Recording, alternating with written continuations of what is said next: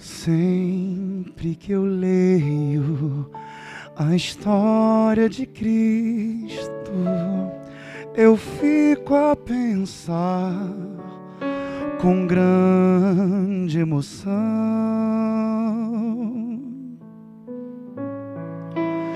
no privilégio que muitos tiveram de ver o seu rosto, sentir sua mão. Não sei se é assim com você também, meu irmão, mas eu, ó, eu também teria a mesma alegria de vê-lo bem perto, bem juntinho a mim,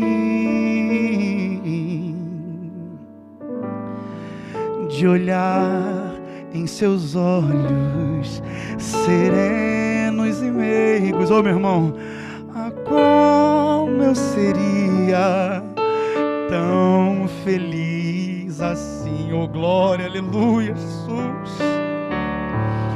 Queria saber como era o seu rosto, embora eu sinta que era muito lindo,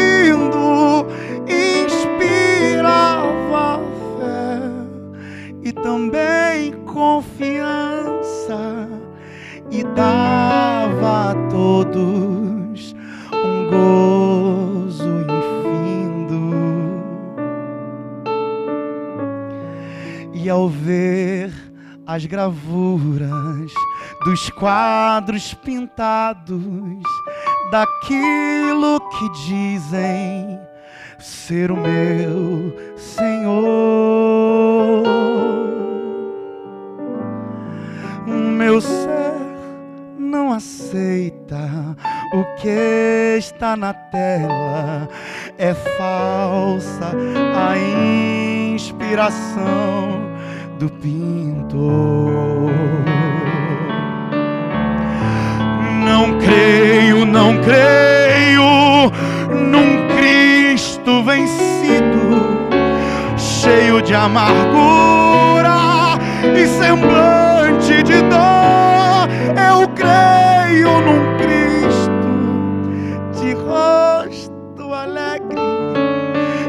Creio num Cristo, oh glória, que é vencedor.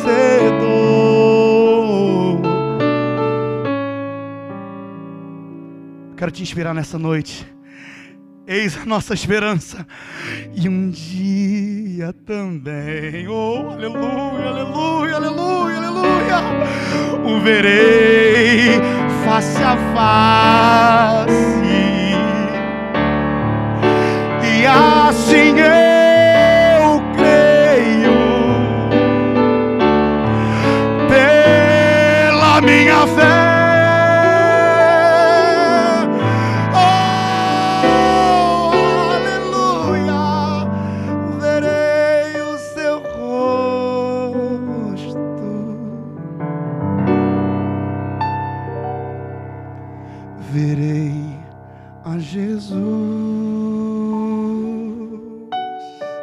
também, meu irmão. Você também, meu irmão. Como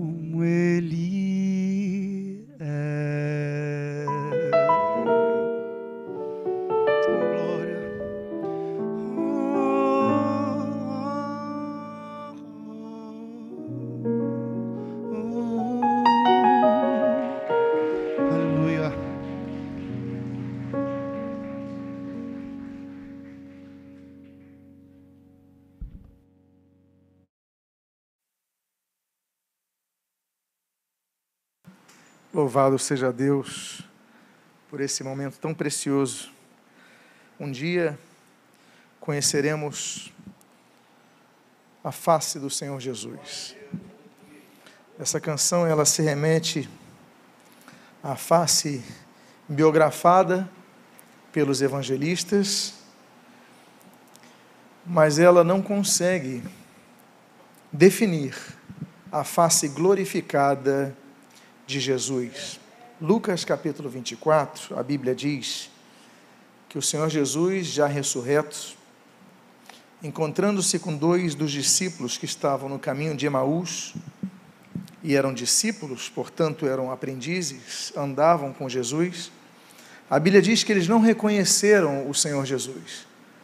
Somente depois que o Senhor Jesus se afasta da presença deles, é que eles reparam pelas suas palavras. Somente os discípulos, quando pedem para ver as próprias marcas no corpo de Jesus, como foi o caso de Tomé, é que reconhecem Jesus. Somente quando Jesus parte o pão é que eles reconhecem o gestual de Jesus. Portanto, dentre as coisas novas que havemos de ter no corpo glorificado, conforme descrito pelo apóstolo Paulo em 1 Coríntios capítulo número 15, quando diz que nós herdaremos um corpo diferente do que aquele que nós temos. Hoje nós temos um corpo que herda herança, que herda heranças, perdão, que herda características dos DNAs eh, de nossos antepassados, altura, tipo de cabelo, cor dos olhos, fenótipos variados. Mas um fato é que depois com o corpo glorificado, receberemos um corpo incorruptível. Então a Bíblia diz que nós teremos um corpo diferente, assim como o livro de Apocalipse diz no capítulo 2 que nós receberemos um nome diferente. Assim como a Bíblia diz em Romanos que nós receberemos uma mentalidade diferente. Então, remetendo-me à canção que me levou à minha infância, meu irmão. Eu lembro do disco que meu pai comprou, de Luiz de Carvalho com Denise. Daquela época, eu ouvi essa canção. E então eu entendo que tudo que os discípulos viram, naqueles preciosos três anos que andaram com Jesus, não chega aos pés do que nós veremos quando encontrarmos com o nosso Senhor. E quando, conforme a profecia do Senhor Jesus em Marcos, nas bodas do Cordeiro, quando ali estaremos ceando com o nosso amado Salvador. Amém? Perdoe-me a digressão, mas eu não podia deixar de comentar sobre essa canção que fala tanto ao meu coração. Quantos aqui conheciam essa canção? Emocionante. Glória a Deus. Amados irmãos, eu gostaria de convidá-los, e o título da mensagem de hoje se denomina vou pedir que coloquem em tela, vara de amendoeira. Convido a que vocês abram as suas Bíblias no livro do profeta Jeremias, capítulo de número 1. E aqueles que encontrarem, se desejarem colocar-se de pé para que façamos a leitura inicial, eu convido que assim possam fazê-lo. Jeremias capítulo 1, no seu primeiro verso. Assim diz a Bíblia. Palavras de Jeremias, filho de Ilquias, um dos sacerdotes que estavam em Anatote, na terra de Benjamim. Oremos. Pai amado, lemos a tua santa e preciosa palavra e pedimos, Deus, fala conosco nesta noite. Alimenta a nossa alma, fortalece a nossa fé, dá-nos a tua direção, que é o que nós precisamos a cada dia, a cada passo. E o que nós pedimos, nós fazemos agradecidos sob o sacrossanto nome de Jesus, a quem amamos, a quem servimos, a quem seguimos, a quem adoramos a quem proclamamos, a quem anunciamos e a quem aguardamos. É em nome dele que nós a ti oramos. Amém e amém. Os irmãos podem, por favor, tomar os seus assentos. Jeremias e a e, ou seja, o Senhor designa o Senhor atribui algo. Esse é o significado do nome Jeremias. Como diz esse versículo primeiro do seu livro, de 52 capítulos, Jeremias é profeta e é filho de profeta, um profeta chamado Ilquias. E ele é de uma cidade chamada Anatote, da terra de Benjamim, portanto, é colada com Jerusalém. Anatote fica a cerca de 3 quilômetros de Jerusalém, é quase um bairro anexo a Jerusalém. Tanto que o seu ministério, ele se desenvolve em Jerusalém, na capital de Judá. Nesse período de Jeremias, o reino do norte já sucumbira ao cativeiro, e Jeremias então é, é, é chamado por Deus, é designado por Deus para proclamar o seu juízo sobre o povo de Judá. Se eles não se arrependessem, viria o cativeiro sobre eles também. E Jeremias é um homem, então, que é levantado 60 anos depois de Isaías, apesar dos livros serem colados, nós temos uma distância de 60 anos de um profeta e outro, e ele é chamado então por Deus mais uma vez mais uma vez para falar àquele povo. E esse homem então vai profetizar num período de 40 anos. Não estamos falando de um profeta que anuncia os prenúncios de Deus por um mês, dois meses ou três anos. São 40 anos. A dedicação que Deus exige a Jeremias é tamanha que no capítulo 16 a Bíblia proíbe Jeremias de se casar ele não pôde contrair núpcias para se dedicar integralmente à voz profética à terra de Judá, para que Judá se arrependesse. Mas Judá nada faz. O povo de Judá continua caminhando nas suas abominações. A Bíblia diz que os reis, como Manassés, como Amnon, por exemplo, eles vão fazer abominações de Israel, inclusive Manassés. Ele vai destruir as reformas feitas por seu pai Ezequias. Nesses 40 anos, Jeremias profetiza e passam cinco reis sobre Judá: Josias, Jeoás, Joaquim, Joaquim, é, Jeoaquim e também Zedequias, o rei fraco, que até consultava Jeremias, mas não tomava uma posição. E aí Judá então é levado cativo. A vida dele então começa com 40 anos anunciando e depois, não havendo mudança no povo, passando rei após rei, então nós temos o terrível momento em que Judá é atacada pelos babilônios, levada para o cativeiro e assim fica 70 anos. 70 anos Jerusalém largada. E temos então aí a história deste homem. Esse homem que era de Anatote, uma aldeia, uma vila próxima a Jerusalém, mas que Deus o chama para uma grande obra. E o texto, então, no versículo número 5, começa falando: Antes que eu te formasse no ventre materno, eu te conheci. Deus nos conhece plenamente. Deus conhece o nosso sofrimento, como nós lemos em Êxodo capítulo 3. Deus conhece, por exemplo, a rebeldia de nosso coração como nós lemos ali no Deuteronômio, capítulo número 31, Deus conhece a nossa estrutura, como nós aguentamos, suportamos as dificuldades da vida, as, as, as situações adversas, como nós lemos no Salmo 103, o Salmo 169, ele vai dizer que Deus conhece o nosso assentar-se, o nosso levantar, o nosso caminhar, o nosso interior. Como o Senhor Jesus fala em Lucas 16, Deus conhece o nosso coração. A chamada desse homem para o ministério profético é a chamada que Deus faz a muitos homens e mulheres para anunciarem a sua palavra. A palavra de Deus diz que se os homens não clamassem, que se as pessoas não clamassem, as pedras clamariam. O Senhor Jesus fala sobre isso. E Deus então está chamando pessoas para uma nova geração de profetas. Nós temos muitos pregadores, mas nós temos poucos profetas. Nós temos muitos pastores, mas nós temos poucos profetas. Nós temos muitos religiosos, mas nós temos poucos profetas. Por quê? Porque o profeta fala aquilo que Deus quer que fale. Mas você pode pensar, mas esse homem era sacerdote, mas nem todo sacerdote era profeta. Os filhos de Eli eram sacerdotes, mas não eram profeta. Nadab e Abiú eram sacerdotes, filhos de Arão, mas não eram profetas. Meus amados irmãos, Deus, ele vai levantando categorias de pessoas ao longo da história.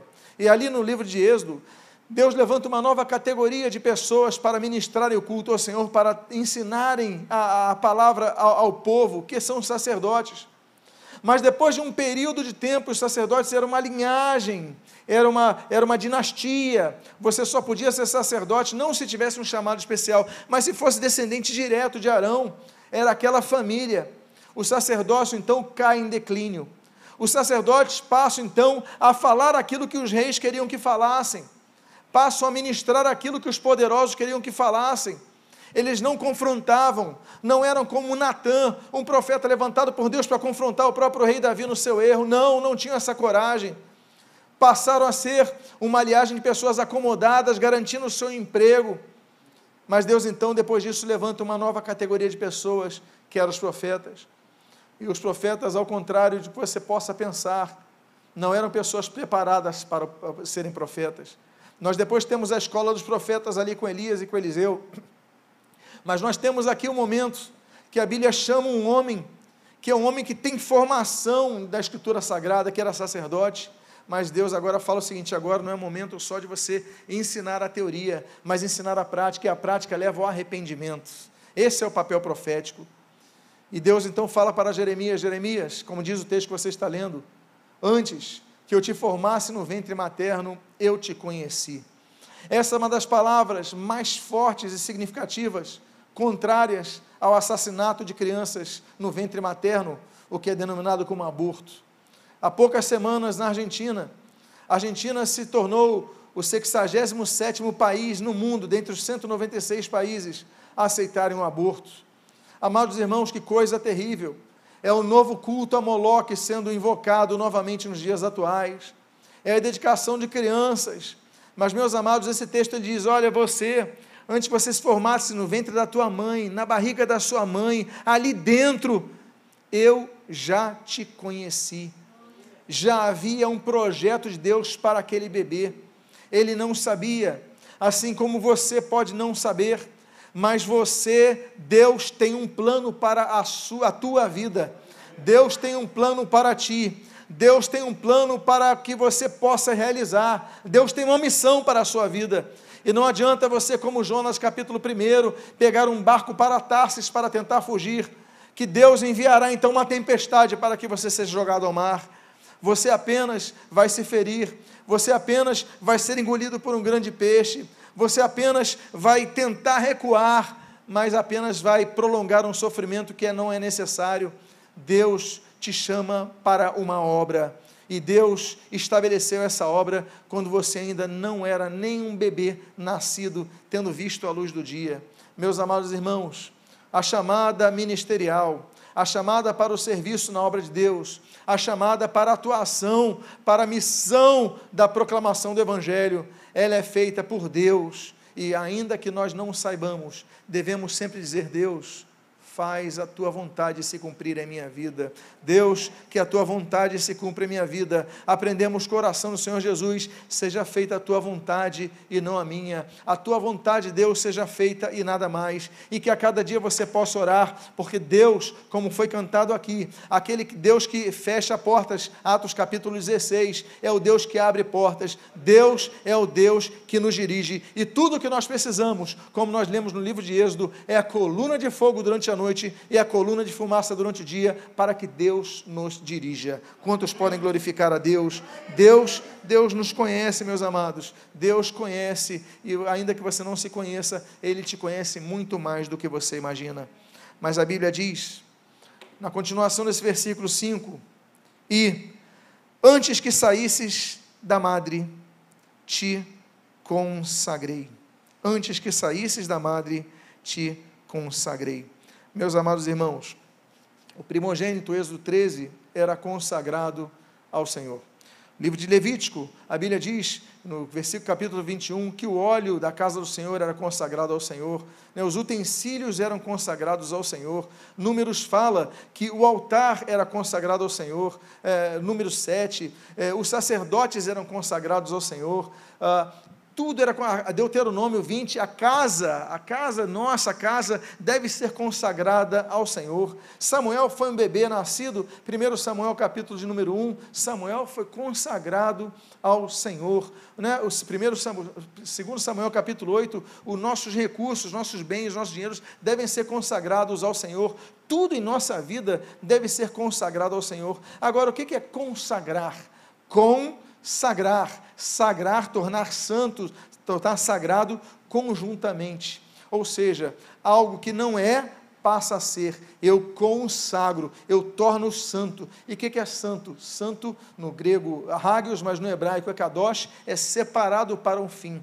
Não é apenas separado. Separado a pessoa pode separar e não fazer mais nada ela se separa e não produz nada. Ela se separa e pode se esconder. Me separei, mas me escondi. Está produzindo algo? Não. É como aquele talento, por exemplo, que é enterrado na terra e nada mais faz, como Jesus fala em Mateus capítulo 25. Não, nós não podemos enterrar o talento. Nós nos separamos para produzir algo. E esse algo final é a glória de Deus tudo que nós fazemos deve redundar na glória de Deus. Então, quando Jesus fala em João capítulo 15 que nós devemos produzir não apenas fruto, mas muito fruto, e que o fruto permaneça, é para isso é que é, destina-se para a glória de Deus. Deus fala então: olha, antes que saísses da madre, eu te consagrei, eu já te separei. Meus amados, ainda que esse homem, não sabemos a idade que ele tinha aqui, nós sabemos que ele profetiza por 40 anos, nós sabemos que ele dedica uma boa parte de sua vida,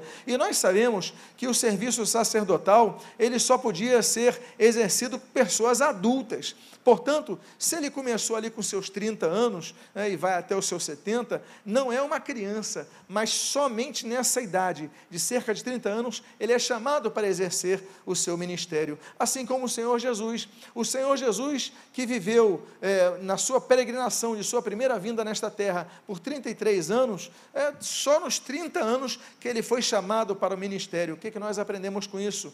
Que existem etapas de nossa vida que Deus permite que nós passemos que nós ainda não vamos adentrar para aquele projeto final que Deus tem para nossas vidas. Talvez seja o seu caso. Talvez você entenda o seguinte: não, mas eu, eu, eu não sei se eu vou ser um pregador da palavra. Não, eu não sei se eu vou ser um pastor. Não, eu não sei se eu vou ser um evangelista. Não, eu não sei se eu vou ser um músico na casa do Senhor. Não, eu não sei, eu não tenho certezas. Eu quero dizer o seguinte: apenas tem uma coisa, uma convicção ah, aberta no teu coração. Se Deus te chamou, o momento chegará que Deus te levantará. Jeremias, cerca de 30 anos, ele vai ser levantado, mas ele já era sacerdote, ele já tinha uma função ministerial, mas Deus levanta para outra função. E essa outra coisa que nós aprendemos desde pequeno. Ele aprendeu, ele nasceu e ele nasceu e era filho de Uquias, um sacerdote. Ele nasceu e cresceu lendo as Escrituras.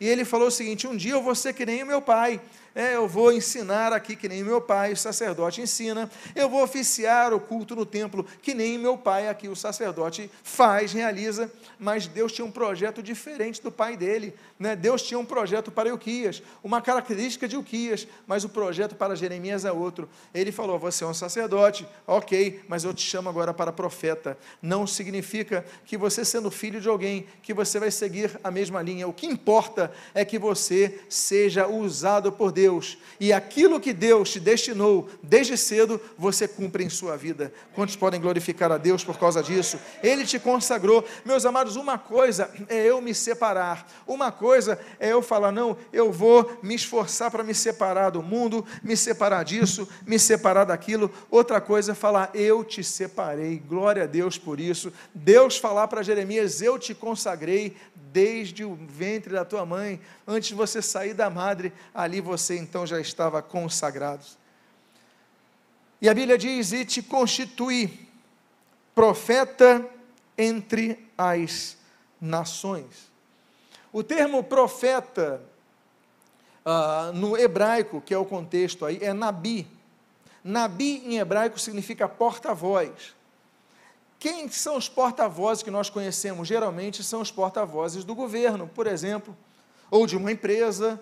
Ah, então nós temos ali o, o, o, diretor de comunicação. Não sabemos o fato é, de cada, cada linha segue uma nomenclatura diferente. O fato é que Nabi é porta-voz. Então, profeta é porta-voz em hebraico. Ele fala em nome de uma autoridade que está acima dele, mas ele fala exatamente com a autoridade quer que ele fale. Então imagine você, o porta-voz do governo, chegar na frente dos microfones dos repórteres e falar outra coisa que não foi o que o seu, é, o seus, o seu governante pediu para ele falar. Ele é um falso porta-voz, é um falso profeta, porque ele não falou o que foi designado a falar. Imagine então um diretor de comunicações de uma empresa falar algo diferente do que aquele, aquele, aquele presidente falou. Ele é um falso profeta, um falso nabi, um falso porta-voz. Deus, ele diz para esse homem: Eu te constituí profeta entre as nações. Nós temos algumas diferenças, é, pelo menos do que nós lemos nos textos escritos, do profetismo do Antigo Testamento para o Novo Testamento. A, Bíblia mostra, por exemplo, o profetismo no Antigo Testamento ele é baseado em ações de prenúncio, denúncia, pactos que levam a, com condições a consequências e também as profecias escatológicas. Claro que o prenúncio anuncia o que vai acontecer no futuro e o anúncio e a denúncia denuncia os erros.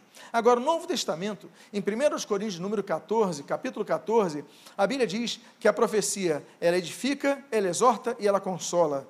É o tripé da profecia neotestamentária: edificação, exortação e consolação. Se você quer um profeta que só te consola, ele não tem um ministério completo. Se você tem um profeta que só exorta, ele não tem um ministério é, completo. E se você tem um profeta que só traz edificação, ainda que seja tão benéfico, não tem um ministério profético completo, porque a profecia ela visa abranger todas essas três áreas. E o capítulo 14, 1 Coríntios, ele é tão preciso que de todas as listagens dos dons, dos dons espirituais, nós temos listagens dos dons espirituais em Romanos capítulo 12, nós temos listagens dos dons espirituais em 1 Coríntios capítulo 12, 1 é, Coríntios capítulo 14, Efésios capítulo 4, mas do capítulo 12 e 14 a Bíblia diz que buscar o maior dos dons, o mais importante, é o de profetizar, ou seja, o de ser a voz de Deus, porque muitos dons você edifica a si próprio, muitos dons abençoam um grupo é, de pessoas que já, já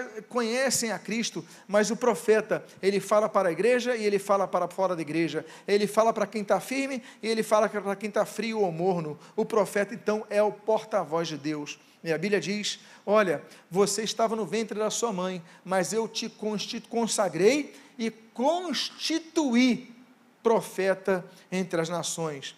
Amados irmãos, o que é uma constituição? A Constituição, ela tem aquelas, aquelas leis que são a referência para todas as outras leis e todos os outros tribunais que são estabelecidos numa nação. Não é isso?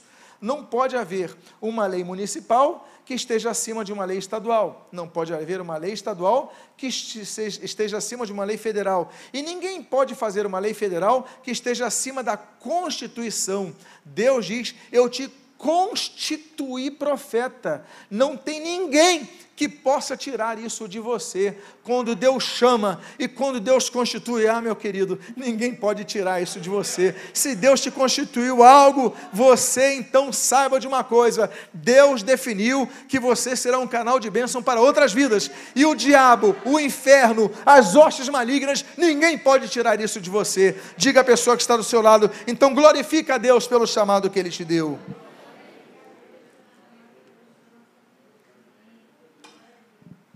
A Bíblia diz então que este homem, no versículo 6, ele reage e registra o texto sagrado. Então lhe disse eu: Ah, Senhor Deus, eis que não sei falar, porque não passo de uma criança. Nos lembramos de Êxodo capítulo 3, quando ali no Monte Horebe, Moisés diz: Mas eu não sei falar. Ele só não usou o termo hebraico na criança. Ou seja, alguém que é dependente de outro, de um pai, para comer, para se vestir, para morar. Ele só não usa esse termo, mas Moisés, E Jeremias tem muitos aspectos em comum, dos quais não vou decliná-los aqui nessa noite, mas esse é um deles, é um dos fundamentais. É a combinação do chamado de Deus para a sua vida e o entendimento que você não tem capacidade para cumprir esse chamado. Deus fala: Eu te chamei, eu te consagrei, eu te constituí profeta entre as nações. Aí você fala: Deus, mas eu não sei falar. Eu não passo de uma criança. Eu tenho essa idade, mas eu dependo de meus pais. Esse é o termo na A, se aplica a isso. Você pode ser um adulto, mas dependendo dos outros para viver. Eu sou na A. Eu não tenho condições. E há muitas pessoas que Deus tem chamado para o ministério, tem alertado, tem falado em pregação, tem usado pessoas em profecia. Aí você ouve uma canção, o Espírito Santo fala: Isso daqui é para você. Aí você ouve uma mensagem, o Espírito Santo fala: Isso é para você. Aí você fala: Não, Deus não pode ser para mim, porque eu não sei falar. Como é que tu estás me chamando para me preparar para o ministério se eu não sei, se eu tenho medo de microfone? Se eu não sei falar para grupo de pessoas? Se eu sou uma pessoa é, com, com, com, eu sou uma pessoa muito tímida, como é que tu vais me chamar para ser um profeta entre as nações? E essa é uma das coisas mais lindas que existem, é quando nós reconhecemos que nós somos crianças, que nós somos dependentes. O que Jeremias falou foi a verdade saída daquele coração puro. E é isso que Deus espera de nós é Deus nos chamar para uma grande obra e nós falarmos: não, Deus, muito obrigado, já estava atrasado. É isso mesmo, Deus, o Senhor só esqueceu de outras virtudes minhas, mas tudo bem, eu te perdoo. Há pessoas que são quase assim.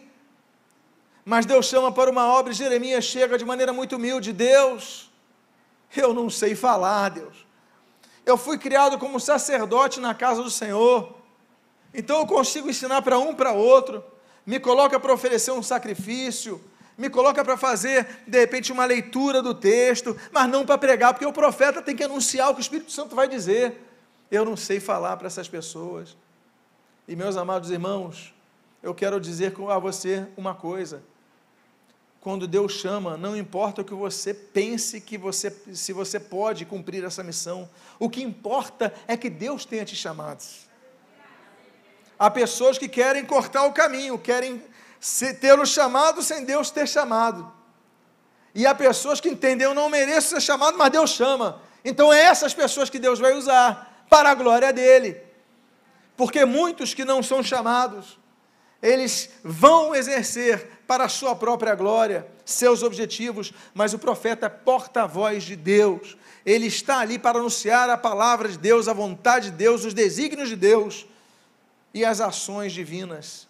Então eu quero dizer que a primeira postura dele é muito bonita, mas ainda assim, ele ouve talvez o que não quisesse ouvir. Por quê? Porque Deus lhe responde.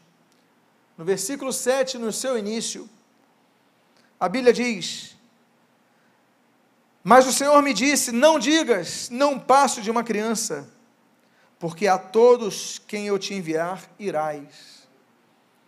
Não digas passo de, não, não passo de uma criança, porque a todos a quem eu enviar irás. O que, que nós aprendemos com isso? Aprendemos algumas coisas. A primeira delas, o princípio do chamado de Deus requer apenas uma postura, a da obediência. Se Deus chamou, obedeça. Ainda que você tenha que colocar a, a, a, aquele pedaço de lã na madrugada para ver se vai ficar seco enquanto todo o campo está molhado ou vice-versa. Ainda que você peça provas a Deus, o fato é que você tem que obedecer, e nós temos o exemplo maior da obediência em Jesus Cristo. Nós temos o segundo exemplo magnífico, como diz Hebreus capítulo 11, que é em Abraão, como diz Gálatas é, 6, 3. Ele é o nosso pai da fé. Deus manda ele sair de uma situação com 75 anos, uma pessoa rica, ele sai, larga tudo e vai para uma missão que Deus lhe deu. A obediência é o primeiro passo que nós aprendemos. A segunda coisa que nós aprendemos nesse texto é que há pessoas que precisam de uma palavra mais dura de Deus para saírem das suas zonas de conforto, porque elas não querem ir. elas não querem ser usadas por Deus.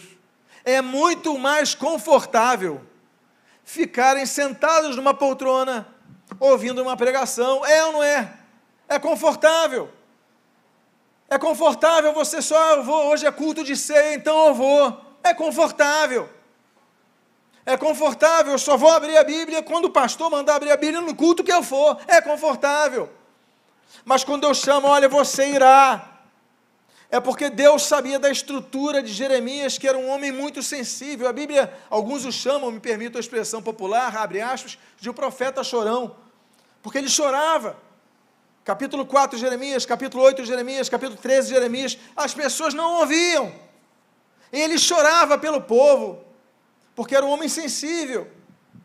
E para esse homem Deus falou: Jeremias, não digas isso, Jeremias, porque onde eu te enviar você vai. Há pessoas que precisam de um, me permita outra expressão popular, um sacode, não é verdade? Há pessoas que Deus precisa balançar. Infelizmente, muitos desses balanços se traduzem naquela expressão que muitos de nós evangélicos dizemos: ele não veio pelo amor, mas veio pela dor. Porque são pessoas que Deus vai sacudir para cumprirem a sua missão. Ah, mas eu não sei falar em público, eu tenho vergonha, eu tenho timidez. Não importa, eu te chamei. E se Deus então balançasse mais, meu Senhor, quanto sofrimento aquele homem passaria mas ele precisou dessa sacudida, porque a quem eu enviar tu irás, eu vou te enviar para a pessoa mais simples do campo, eu vou te enviar para o rei, como ele foi.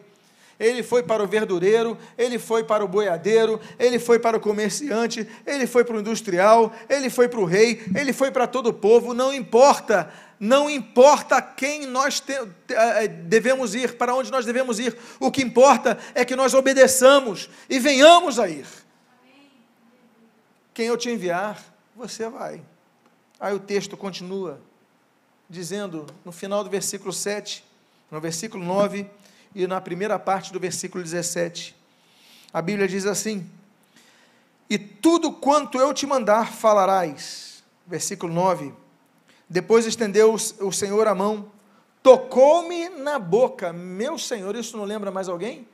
Aquele profeta de seis décadas atrás, Isaías, Isaías capítulo 6, quando vem um dos serafins e pega uma brasa no altar e coloca na sua boca, exatamente, olha, tudo quanto te falar, falarás, depois estendeu o Senhor a mão, tocou-me na boca, e o Senhor me disse, olha que palavra, eis que ponho na tua boca as minhas palavras, eis que ponho na tua boca as minhas palavras, eis que ponho na tua boca as minhas palavras, e diz a palavra de Deus, Tu, pois, cinge os lombos, dispõe-te, e diz-lhes tudo quanto eu te mandar, e não te espantes diante deles. Toque na boca tem vários significados. Nós lemos, por exemplo, a boca de Deus em Moisés, Êxodo capítulo número 4, Deus falando para Moisés. Nós vemos a boca de Deus através de uma mula, em Números capítulo número 23, quando exorta a Balaão. A nossa boca ela deve louvar ao Senhor, como diz o Salmo 150. A nossa boca, ela deve ensinar, como diz Deuteronômio capítulo 6, Provérbios capítulo 9. A nossa boca, ela deve evangelizar, como nos ensina o Senhor Jesus em Marcos capítulo 16. A nossa boca, ela visa glorificar a Deus. A nossa boca, ela visa declarar a vontade de Deus. A nossa boca tem que ser a voz de Deus. Agora, quando Deus diz tocar na boca, significa experiências com Deus. A experiência de sentir o Espírito Santo te usando. Meus amados irmãos, é uma condição inequívoca, é uma condição inquestionável quando você fala, o Espírito Santo te usa e você começa a sentir que você está sendo usado por Deus. Numa palavra, pode ser no louvor no culto, pode ser no evangelismo na calçada, pode ser na mesa da comida em família ou com seus amigos. Você fala uma palavra e você fala assim: o Espírito Santo me usou agora. E você então começa a ter ousadia para falar, ousadia para pregar, ousadia para anunciar essa experiência da boca de Deus. O que você precisa fazer é exatamente isso. Tudo quanto eu te mandar, falarás. A ordem vem depois da experiência. A ordem vem antes da experiência. Ele falou: Você vai falar, e depois Deus toca na boca. Não foi o contrário. Há pessoas que se veem tímidas, há pessoas que se veem com medo, há pessoas que se veem incapacitadas. Aí Deus fala: Você vai fazer. Mas Deus, como? Não importa, você vai fazer, vai obedecer. Aí depois que ele fala, que ele diz: Tudo quanto falarás, assim dirás, ele toca na boca desse homem. E ele então começa a se preparar para anunciar. Só que Deus diz uma coisinha. Nós temos uma palavra fundamental no texto que está aí, que é aquela palavrinha chamada dispõe-te. Ter disposição. Ter disposição significa lutar contra a nossa própria vontade. Eu não tenho disposição, eu vou ficar na cama.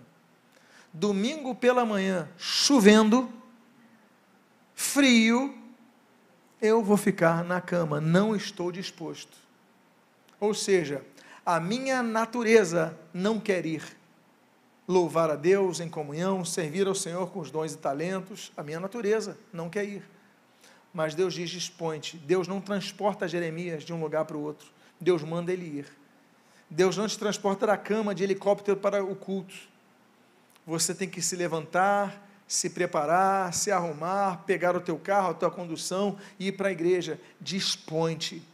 Primeiro Deus fala da missão. Depois Deus toca nos lábios.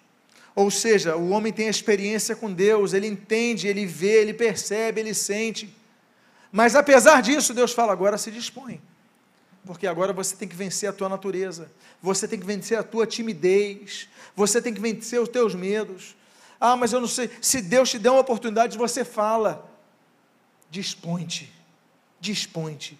E diga para a pessoa que está do seu lado: dispõe-te para falar o que Deus quer que tu fales. O texto do versículo número 8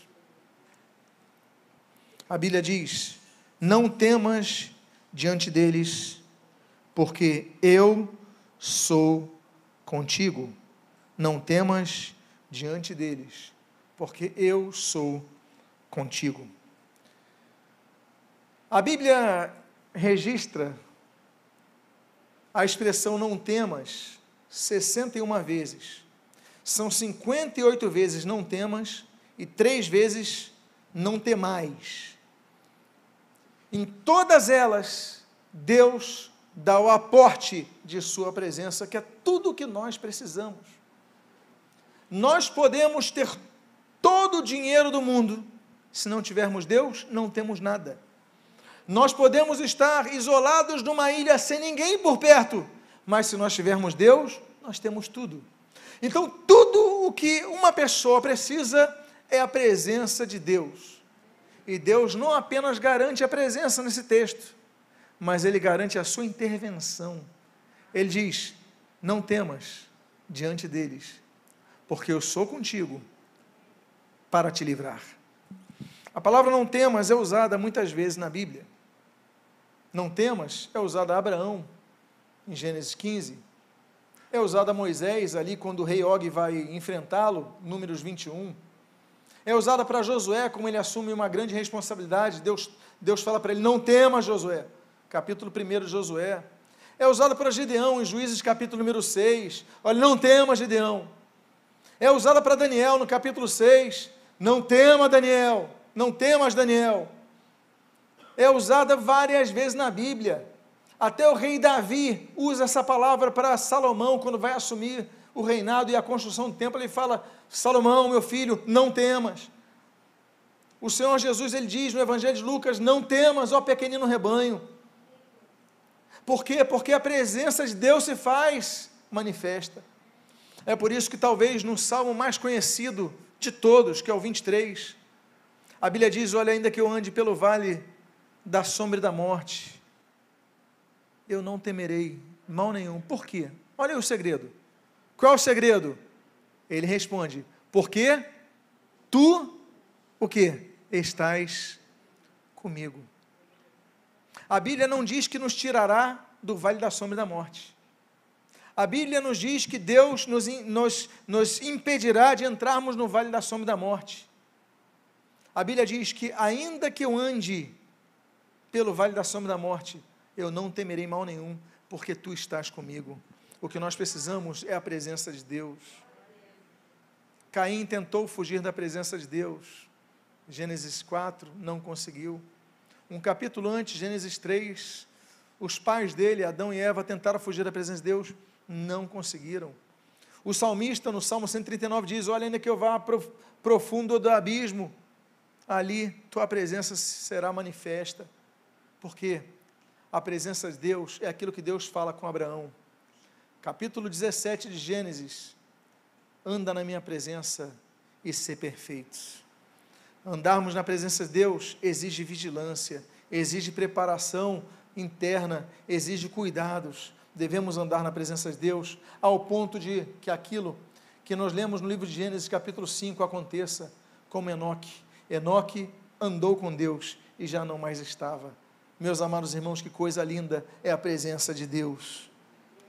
Então ele traz uma missão muito dura para Jeremias.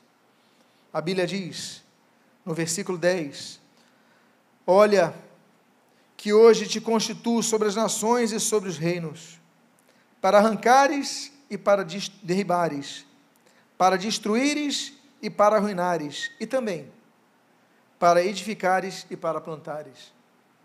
O que que Deus chama o homem para destruir? Vai destruir o que? Destruir as obras do diabo. Jesus ele veio para destruir as obras do diabo.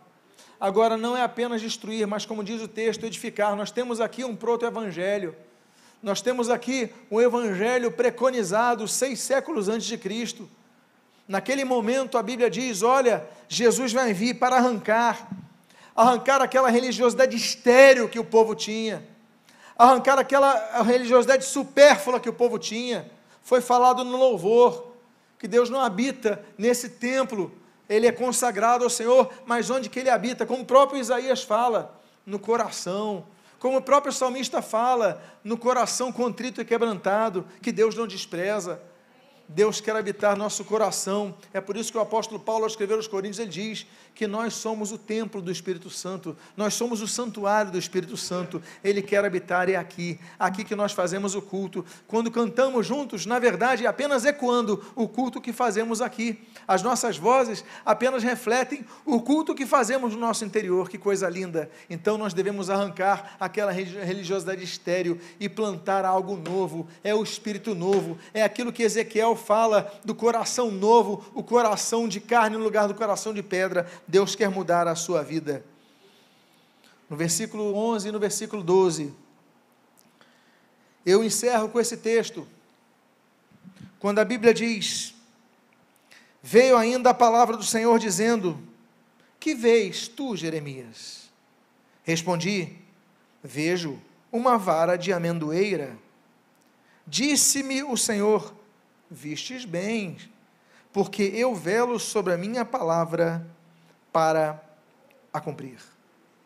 Vara representa juízo. Vara representa uma ação interveniente de Deus para exercer o juízo. A Bíblia fala de vários julgamentos. O julgamento da cruz em, Gálatas capítulo 3, o julgamento dos anjos em 1 Coríntios capítulo 6, versículo 2, o julgamento do mundo pelo, pela igreja em 1 Coríntios capítulo 6, versículo 3, o julgamento de Israel em Ezequiel capítulo 20, o julgamento das nações em Mateus capítulo 25, o julgamento de Satanás em, em Apocalipse capítulo 20, do versículo 11 ao 14, o juízo final em Apocalipse capítulo 20, versículo, nesse mesmo texto, e nós temos o julgamento da igreja, em 2 Coríntios capítulo 5, versículo 10.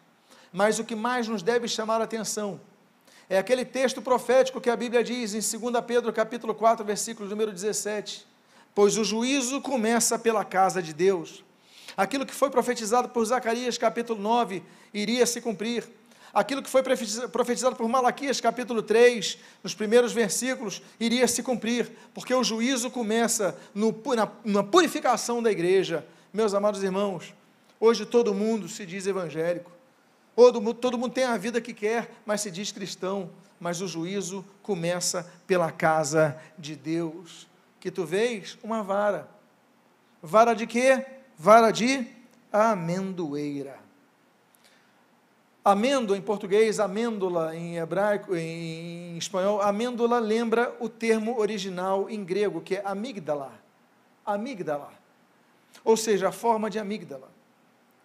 Amados irmãos, a amêndoa, que é originária do Oriente Médio, mas tem Brasil é recheado de amêndoas e nosso Rio de Janeiro ainda mais, tem tantas amendoeiras aqui. Ela produz óleos que são aproveitados mais para cosmética, ainda que, claro, também seja uma daquelas sementes secas que muitos comem, é normal e é saudável, mas ela é muito utilizada pelos ramos cosméticos, porque ela rejuvenesce a pele das pessoas, e assim também era usado naquela época. Mas o que eu quero dizer sobre as amêndoas, duas coisas a respeito das amêndoas. A primeira delas, quando Deus ordena que se fizesse o candelabro e aquele candelabro de ouro, com as suas sete hastes, a Bíblia diz que o copo do candelabro, ou seja, a parte de cima, onde você encaixava a vela, tinha que ter formato de flor de amendoeira. Ou seja, o candelabro é de ouro, mas onde você acende o fogo, a chama, tem que ser uma flor de amendoeira. Flor, aquilo que traz um bom perfume, amêndoa, aquilo que rejuvenesce a pele. O fogo do Espírito, ele nos traz o perfume de Cristo e rejuvenesce a nossa vida, porque passamos da morte para a vida, porque nascemos de novo. Não é isso que Jesus fala para Nicodemos em João capítulo 3? Vos é necessário nascer de novo, ou seja, rejuvenescemos.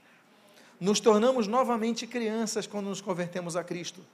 E a segunda coisa que nós aprendemos é que a palavra amendoeira em hebraico é shekek, que significa também apressa-te ou desperta. Tem dois significados shekek. Nós devemos despertar para o chamado ministerial que Deus tem nos levantado. Nós devemos não apenas despertar, mas nos apressarmos para esse chamado. E se Deus tem feito um chamado à sua vida, hoje, esse momento, eu quero orar por você. Eu quero convidar a você fechar os seus olhos, ficar de pé nesse momento, porque nessa noite é uma noite que vem uma palavra para você que tem fugido do chamado de Deus para trabalhar em sua obra. Você tem fugido do chamado de Deus, você tem dúvidas a respeito do chamado de Deus, você estava inseguro, mas você veio ouvir essa palavra, alguém te encaminhou o link desta palavra, não importa o meio, o que importa é que você ouviu essa palavra. Então convido a que você, por favor, feche os seus olhos. E você que tem sido uma dessas pessoas que tem pensado a respeito do seu chamado ministerial, que você tem alguma dúvida, você tem alguma indagação, mas as coisas não estão acontecendo como eu gostaria, mas as coisas não surgem como eu gostaria. Eu gostaria então de fazer uma oração por você. Eu gostaria de orar por sua vida nesse momento, convidando que você coloque a mão no seu coração. E se você é uma dessas pessoas, eu quero orar por sua vida, Pai amado, em nome de Jesus. Aqui estão filhos e filhas preciosos para ti. Pai amado, nós te louvamos, nós te glorificamos e nós te agradecemos, porque a tua palavra, Senhor, foi de encontro ao, aos sentimentos, às dúvidas, aos anseios dos teus filhos. Sabemos que essa mensagem, Pai, não tem fronteiras. Ela está ecoando pela internet em muitos lares, em muitos trajetos ao trabalho, em muitos locais, Pai, que as pessoas estão se retirando, dedicando um horário para ouvir Tua voz, e Tu estás falando, Pai. O que eu te peço, confirma no coração dessas pessoas, abrindo portas. Em nome de Jesus eu te peço, Deus amado, fala aos corações, confirma nos corações por esta palavra, porque eles não ouviram esta palavra por acaso, tu tinhas um propósito definido. Tu os chamastes, quando ainda estavam no ventre de suas mães, antes de verem a luz do dia, tu já tinhas constituído a eles o ministério profético, o ministério de serem porta-vozes da tua santa e preciosa, inconfundível voz. Pai amado, eu te peço em nome de Jesus, que levantes homens e mulheres para a tua seara, e que eles nesta palavra possam dizer: Deus, eis-me aqui, envia-me a mim. Que possam ser usados plenamente pelo teu Espírito Santo. Aquele que tem fugido, Pai, ele entenda, chegou a hora de assumir. Perdoa-me, perdoa a minha falha, perdoa os meus medos, perdoa a minha fuga, perdoa-me, Pai, e usa-me, Pai, usa-me plenamente. E o que eu te peço, Deus, eu te agradeço em nome de Jesus, ainda de olhos fechados. Eu gostaria de fazer um segundo convite, e esse é o convite mais precioso de todos. Alguém aqui nesta noite gostaria de entregar a sua vida ao senhorio único e exclusivo de Jesus Cristo, reconhecendo que precisa do perdão de Deus para os seus pecados e que o caminho único para a salvação é Jesus. E quer dizer, Deus, eu me arrependo nesta noite, entrego a minha vida ao Senhor Jesus. Alguém que ainda não fez esse chamado, essa decisão, gostaria de entregar a sua vida a Cristo nesta noite? Se houver, levante sua mão agora. Eu quero orar por sua vida. Alguém aqui nesta noite, eu não sei quantos estão ouvindo pela internet, mas eu quero orar pela vida dessa pessoa, destas pessoas, Pai amado. A distância física não nos impede que a mensagem seja levada, porque o Espírito Santo, que em todo lugar está, que ali conduz a tua palavra. Nós te louvamos por estas vidas que reconhecem o senhorio de Cristo, se arrependem de seus pecados e pedem, Deus, habita em mim perdoa, transforma, direciona, enche com teu Espírito Santo, renova, cura e abre os seus olhos espirituais, para que possam ver tudo aquilo que até hoje não viram, Pai. Enxergar as coisas que para elas estão reservadas. Abençoa as suas vidas. E o que nós pedimos, nós fazemos agradecidos. Em nome de Jesus. Amém e amém. Diga à pessoa que está do seu lado: não fuja do chamado de Deus. Que Deus te abençoe rica e abundantemente em nome de Jesus.